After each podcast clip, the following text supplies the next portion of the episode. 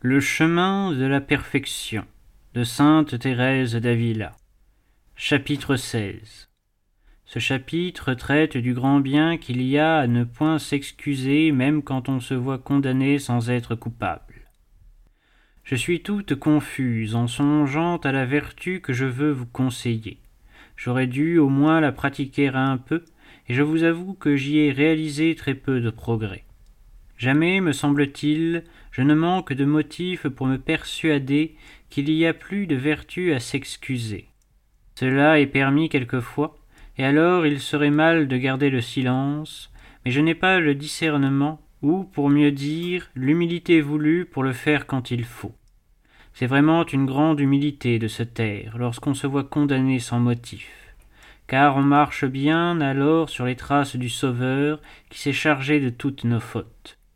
Je vous conjure donc instamment de vous appliquer avec soin à la pratique de cette vertu qui apporte avec elle de précieux avantages. Ne cherchez point à vous excuser, vous n'en retireriez absolument aucun profit. Nous devons accepter certains cas où, je le répète, vous causeriez soit du chagrin, soit du scandale en ne disant pas ce qui est.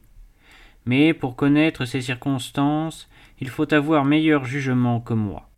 À mon avis, il est très important de s'exercer à la pratique de cette vertu ou de travailler à obtenir du Seigneur la véritable humilité qui doit la produire. Celui qui est véritablement humble doit avoir le désir sincère d'être méprisé, persécuté et condamné sans motif, même en choses graves. S'il veut imiter le Seigneur, en quoi peut-il mieux le faire? Il ne faut pour cela ni force corporelle, ni secours de personne, si ce n'est de Dieu. Je voudrais, mes sœurs, que ces vertus solides fussent l'objet de notre étude spéciale et de nos pénitences. Vous le savez déjà.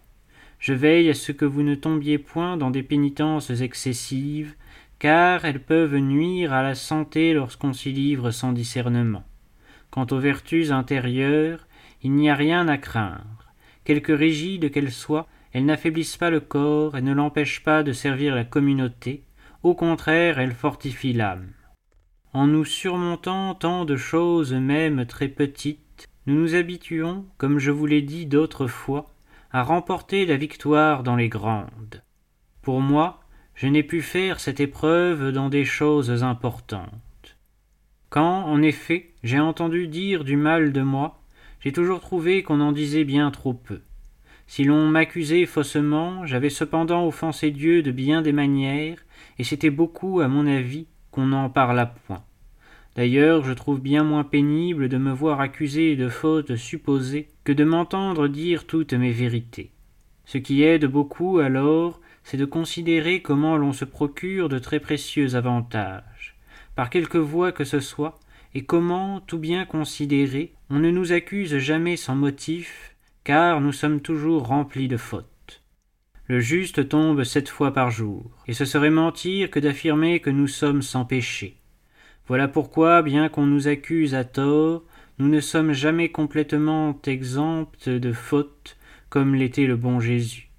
Ô mon Seigneur, quand je vois combien de sortes de tourments vous avez endurés et combien vous étiez loin de les mériter, je ne sais que dire de moi. Je me demande où j'avais l'esprit lorsque je ne désirais pas la souffrance, et j'ignore où j'en suis lorsque je me disculpe. Vous savez, vous, ô mon bien, que si je possède quelque don, je ne l'ai pas reçu d'autres mains que des vôtres. Vous en coûte-t-il plus de donner beaucoup que de donner peu? Si vous accordez vos dons quand nous n'avons aucun mérite, j'avoue que moi non plus, je n'ai point mérité les faveurs que vous m'avez faites. Pourrais-je désirer que l'on dise jamais de bien d'une créature aussi mauvaise que moi, quand on dit tant de mal de vous, ô bien au-dessus de tous les biens? Non, ce n'est pas possible, ce n'est pas possible, ô mon Dieu. Je ne veux pas que vous le souffriez, ni qu'il y ait rien en votre servante qui ne plaise à vos regards. Considérez, Seigneur, que je suis aveugle et que je me contente de faire bien peu à votre service. Donnez-moi votre lumière et mettez en moi le désir sincère d'être méprisé de toutes les créatures, puisque je vous ai si souvent abandonné, vous qui m'avez aimé avec tant de fidélité. Qu'est ceci, mon Dieu? Quel profit pensons-nous retirer à contenter les créatures? Alors même que toutes nous imputeraient une foule de fautes, qu'importe si aux yeux du Seigneur nous en sommes exemptes. Ô mes sœurs, nous n'arrivons jamais à comprendre cette vérité. Voilà pourquoi nous n'arriverons jamais à être parfaites si nous ne la considérons attentivement et si nous ne méditons sérieusement ce qui est et ce qui n'est pas. Quand il n'y aurait d'autre avantage pour la personne qui vous a accusé faussement que celui de la confusion, si elle voit que vous vous laissez condamner injustement, il serait énorme. Un tel acte élève l'âme parfois beaucoup plus que dix sermons. D'ailleurs, nous devons toutes nous appliquer à prêcher par les œuvres, puisque l'apôtre et notre incapacité nous interdisent de le faire par la parole. Ne vous imaginez jamais que, malgré l'étroite clôture où vous pouvez être, le bien ou le mal que vous ferez demeurera secret.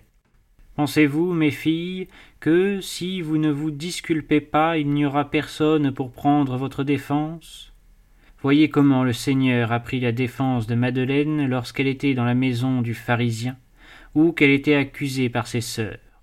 Il n'aura pas la même rigueur pour vous que pour lui-même, car ce n'est qu'une fois sur la croix qu'il permit au bon larron d'élever la voix en sa faveur. Aussi, il inspirera à quelqu'un la pensée de vous disculper. S'il ne le fait pas, c'est que ce ne sera pas nécessaire. Voilà ce que l'expérience m'a montré, et c'est la pure vérité. Toutefois, ne songez point à cela. Réjouissez-vous plutôt de vous voir accusé. Avec le temps, je vous l'assure, vous verrez quel profit en résulte pour votre âme. Elle commence alors à acquérir la liberté, elle ne se préoccupe pas plus qu'on dise du mal d'elle que du bien. Il lui semble qu'on traite d'une affaire qui lui est étrangère. Quand deux personnes parlent entre elles sans s'adresser à nous, nous ne nous préoccupons pas de leur répondre. Ainsi en est-il dans le cas présent. Une fois que par l'habitude on s'est bien persuadé que l'on n'a pas à répondre, il semble que ce n'est pas à nous que l'on s'adresse. Cela nous paraîtra impossible, à nous qui sommes fort susceptibles et peu mortifiés. Dans les débuts, c'est chose ardue, mais je le sais, on peut arriver à cette liberté d'esprit, à cette abnégation et à ce détachement avec la grâce de Dieu.